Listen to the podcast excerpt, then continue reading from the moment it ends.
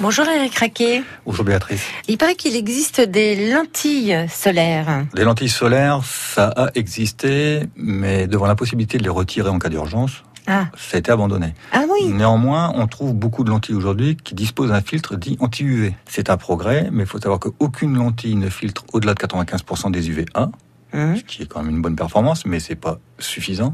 Et surtout, ne- ça ne protège que la partie centrale de l'œil, c'est-à-dire la cornée d'accord. et Et, la euh, partie transparente. Mais pas du tout, et ni le- la sclère de l'œil, la, C'est-à-dire la le, partie blanche le de côté l'œil, blanc, oui. et surtout les paupières Ah oui, qui sont très fragiles. La peau, de, la peau des paupières est très fine et très fragile. Donc il convient de la, de la protéger pour éviter des risques ben, de- de- qui peuvent aller jusqu'au cancer de la peau. de, ah oui, parce qu'on met pas de crème euh, sur les paupières en général. Non, Sauf la crème anti-ride.